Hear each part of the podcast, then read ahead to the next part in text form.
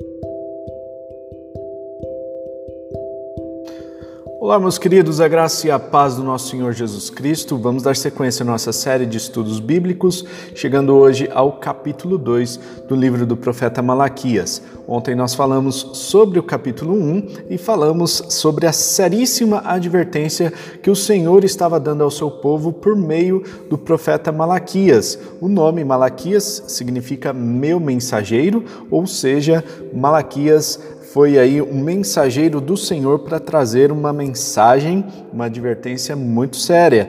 O povo estava oferecendo sacrifícios impuros no altar do Senhor, uma atitude de irreverência em relação ao culto, às ofertas que estavam sendo consagradas ao Senhor. Não apenas o povo, mas também os sacerdotes estavam fazendo coisas abomináveis perante o Senhor. Por isso, Deus chama a atenção do povo e os sacerdotes ainda estavam ali é, se achando né, no direito de questionar a Deus. Além disso, o povo também estava é, questionando a Deus: Senhor, o Senhor nos ama mesmo? Por que, que o Senhor permitiu que acontecesse tanta coisa ruim é, nesse tempo, a gente sofresse tantas perseguições?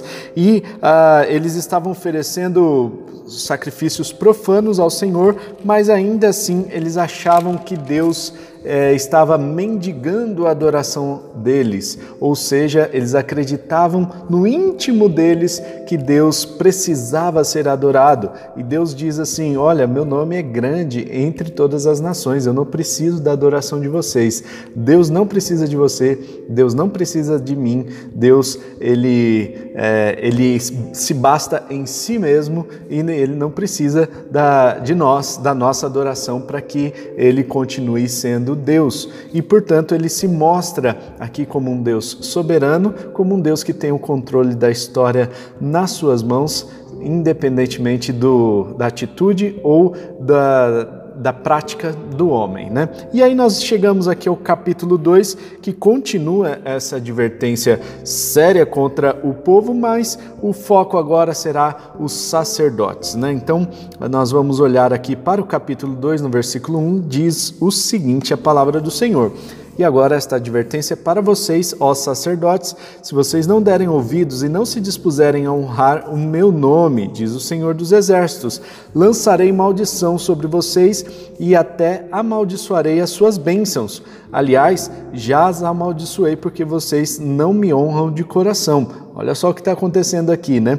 É, Deus está falando o seguinte: mesmo que vocês abençoem os outros, né, Deus vai amaldiçoar. Deus não vai Uh, não vai acatar as bênçãos proferidas pelos sacerdotes para o povo, ao contrário, Deus vai transformar isso em maldição no versículo 3, por causa de vocês eu destruirei a sua descendência, a descendência dos sacerdotes.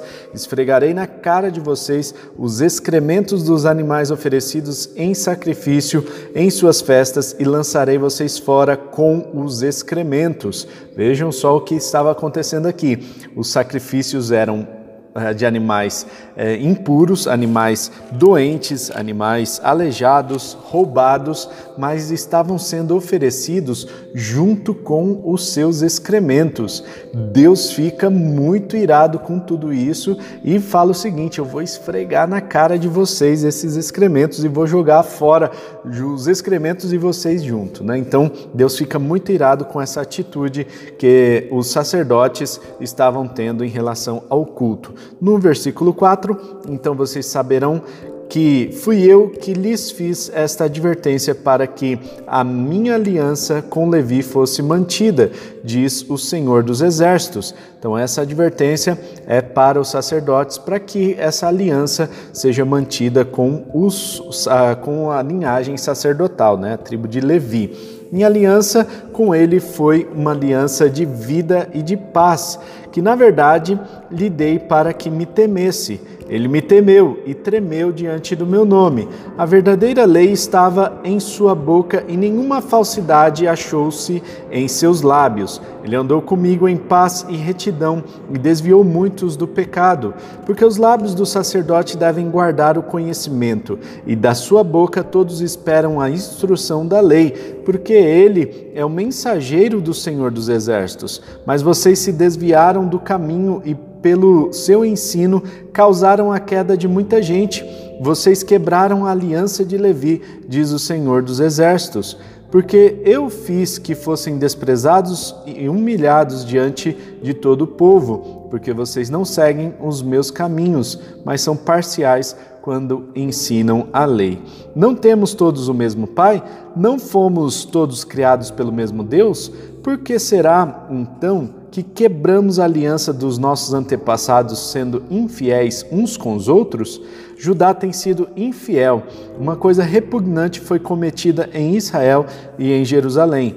Judá desonrou o santuário que o Senhor ama. Homens casaram-se com mulheres que adoram deuses estrangeiros.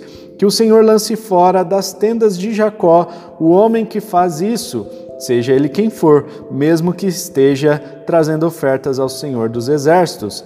A outra coisa que vocês fazem, enchem de lágrimas o altar do Senhor, choram e gemem porque ele já não dá atenção às suas ofertas, nem as aceita com prazer. E vocês ainda perguntam: por quê? é porque o Senhor é testemunha entre você e a mulher de sua mocidade, pois você não cumpriu sua promessa de fidelidade, embora ela fosse a sua companheira, a mulher do seu acordo matrimonial. Não foi o Senhor que os fez um só? Em corpo e em espírito eles lhe pertencem. E por que um só? Porque ele desejava uma descendência consagrada. Portanto, tenham cuidado, não ninguém seja infiel à mulher de sua mocidade. Eu odeio o divórcio, diz o Senhor, Deus de Israel, e também odeio o, homem que se cobre de violência, que se cobre de como se cobre de roupas, de roupas, diz o Senhor dos exércitos. Por isso, Tenham bom senso, não sejam infiéis. Vocês têm cansado o Senhor com suas palavras. Como o temos cansado, vocês ainda perguntam quando dizem: quando dizem todos os que fazem mal são bons aos olhos do Senhor e ele se agrada deles, e também quando perguntam onde está o Deus da justiça. Meus queridos, nós vemos aqui esta advertência seríssima contra o povo de Judá que estava abandonando a sua aliança. Nós vemos aqui no primeiro momento, até, os versículos, ah, até o versículo 9, que o foco era os sacerdotes. Depois, dos versículos 10 até o versículo 17, nós vemos que o, o foco se vira para todo, toda a população, né? principalmente os homens aqui. Né? E é um assunto super atual de ser tratado. O livro do profeta Malaquias é como se tivesse sido escrito ontem, né? realmente é muito atual. O problema que estava acontecendo aqui era que os homens estavam abandonando as suas mulheres para casar com outras mulheres, com mulheres estrangeiras, e não apenas, não haveria problema se fosse apenas esse casamento, mas o problema está na adoração a outros deuses. Esses homens que estavam se casando com mulheres estrangeiras, eles estavam recebendo uh, essas mulheres e recebendo também toda a idolatria que essas mulheres traziam consigo e passavam a adorar uh, esses deuses. Por isso Deus fica irado, porque eles estavam desfazendo a aliança que eles fizeram com Deus, como se eles tivessem assumido um compromisso com o Senhor, de adoração ao Senhor, e de repente desfizesse essa aliança uh, por meio dessa adoração a outros deuses. Pior do que isso, eles estavam abandonando as suas famílias, eh, as primeiras famílias que eles construíram, né? Então eles estavam deixando as mulheres desprovidas de recursos, os seus filhos desprovidos de recursos para casarem-se com mulheres estrangeiras, mulheres que de outros países que é, eles provavelmente não precisariam pagar os dotes para essas mulheres. Ou seja, né, então eles poderiam casar-se com duas, três mulheres, né, aquela história de trocar uma de 40 por duas de 20. Né, então é, era mais ou menos isso que estava acontecendo.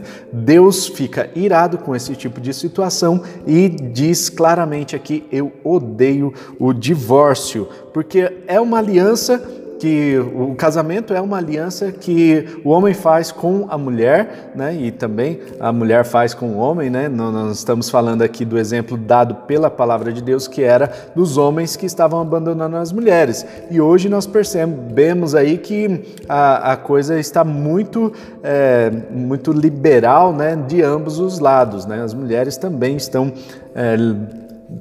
terminando seus casamentos, encerrando seus casamentos para ficarem com outros homens. E isso também traz grandes problemas espirituais. Vejamos que os sacerdotes são os líderes é, religiosos do, do povo e eles estavam é, pecando, eles estavam quebrando a aliança que eles fizeram com Deus. E por causa dessa aliança que foi quebrada espiritualmente falando, nós vemos aqui um comportamento dentro do povo, o comportamento de uma aliança sendo quebrada dentro do casamento. Veja só a importância de nós entendermos a responsabilidade de um líder sobre a comunidade. O líder, ele é o sacerdote ali, o líder da, da comunidade, o pastor, ou o líder, ou o ancião, né? ele tem uma responsabilidade muito grande sobre a igreja, sobre a comunidade a qual ele pastoreia, e por isso ele precisa ser um modelo para os seus uh, seguidores. Né? Então, nós vemos aqui que na boca do sacerdote devem a boca dele deve guardar o conhecimento, na sua boca todos esperam ouvir a instrução da lei, e não era o que estava acontecendo. Né? Então, tudo isso é reflexo de uma liderança uh, frouxa, uma liderança que estava. Uh, quebrando a aliança que havia feito com Deus. Por causa disso, né, então nós vemos as consequências na vida do povo, ah, os casamentos estavam sendo desfeitos. Aí você vem me dizer assim, mas poxa, a pessoa que se divorciou, então ela tá, é, para ela só está de decretado aqui um inferno, né? Deus está falando muito claramente, né? Eu odeio o divórcio, né? Mas é, eu quero dizer para você aqui que você, se você é, foi vítima dentro do divórcio, nós temos alguns textos bíblicos dentro do Novo Testamento, principalmente, que trazem um entendimento um pouco mais profundo sobre essa questão do divórcio. Agora, se você é o, o autor ali do divórcio, né, você precisa muito de arrependimento e aí, claro, a, a questão do, é, do perdão está nas mãos de Deus. Não cabe a nenhum de nós julgar. No entanto, nós precisamos entender que a palavra de Deus é muito clara é, na questão do divórcio. Lá em Deuteronômio tem sim uma carta de divórcio que foi uma permissão dada ah, por Moisés para que o povo eh, se divorciasse caso acontecesse a infidelidade. E aí nós vemos Jesus traduzindo esse acontecimento, explicando para o povo né, que essa carta de divórcio era dada por causa da dureza de coração das, dos homens. Isto não era projeto de Deus. O projeto de Deus é uma união matrimonial de um homem e uma mulher, é, sendo os dois o, se unem e formam uma só carne. Né? Então, a partir disso daí, nós vemos que é uma união matrimonial segundo o que a palavra de Deus nos informa. O divórcio é uma questão que é uma questão da dureza do coração do homem por causa do pecado que entrou no, no homem e por isso a gente vê tanta gente se divorciando. E é interessante ver como que esse texto do capítulo 2 termina. Diz o texto que, no versículo 17, que vocês têm cansado o Senhor com suas palavras. E aí as pessoas perguntam como que a gente cansa o Senhor, né? dizendo que é, todos os que fazem mal são bons aos olhos do Senhor. Sabe quando a gente olha para uma pessoa que está fazendo mal e ainda diz assim: Ah, mas Deus, é, Deus vê com bons olhos esse tipo de atitude. Tome muito cuidado, porque isso é canseira para o Senhor, conforme a palavra de Deus aqui no livro do profeta Malaquias. Fique conosco aqui para mais devocionais. Se inscreva no nosso canal, comenta aqui embaixo se você tem gostado desses vídeos e compartilha com seus amigos para que a gente possa é, fazer com que esse vídeo chegue até mais pessoas e mais pessoas possam caminhar conosco nessa jornada de estudo bíblico, tá certo? Amanhã nós vamos continuar o estudo aqui nos capítulos 3 e 4, se Deus assim permitir. Um forte abraço, tamo junto, tchau!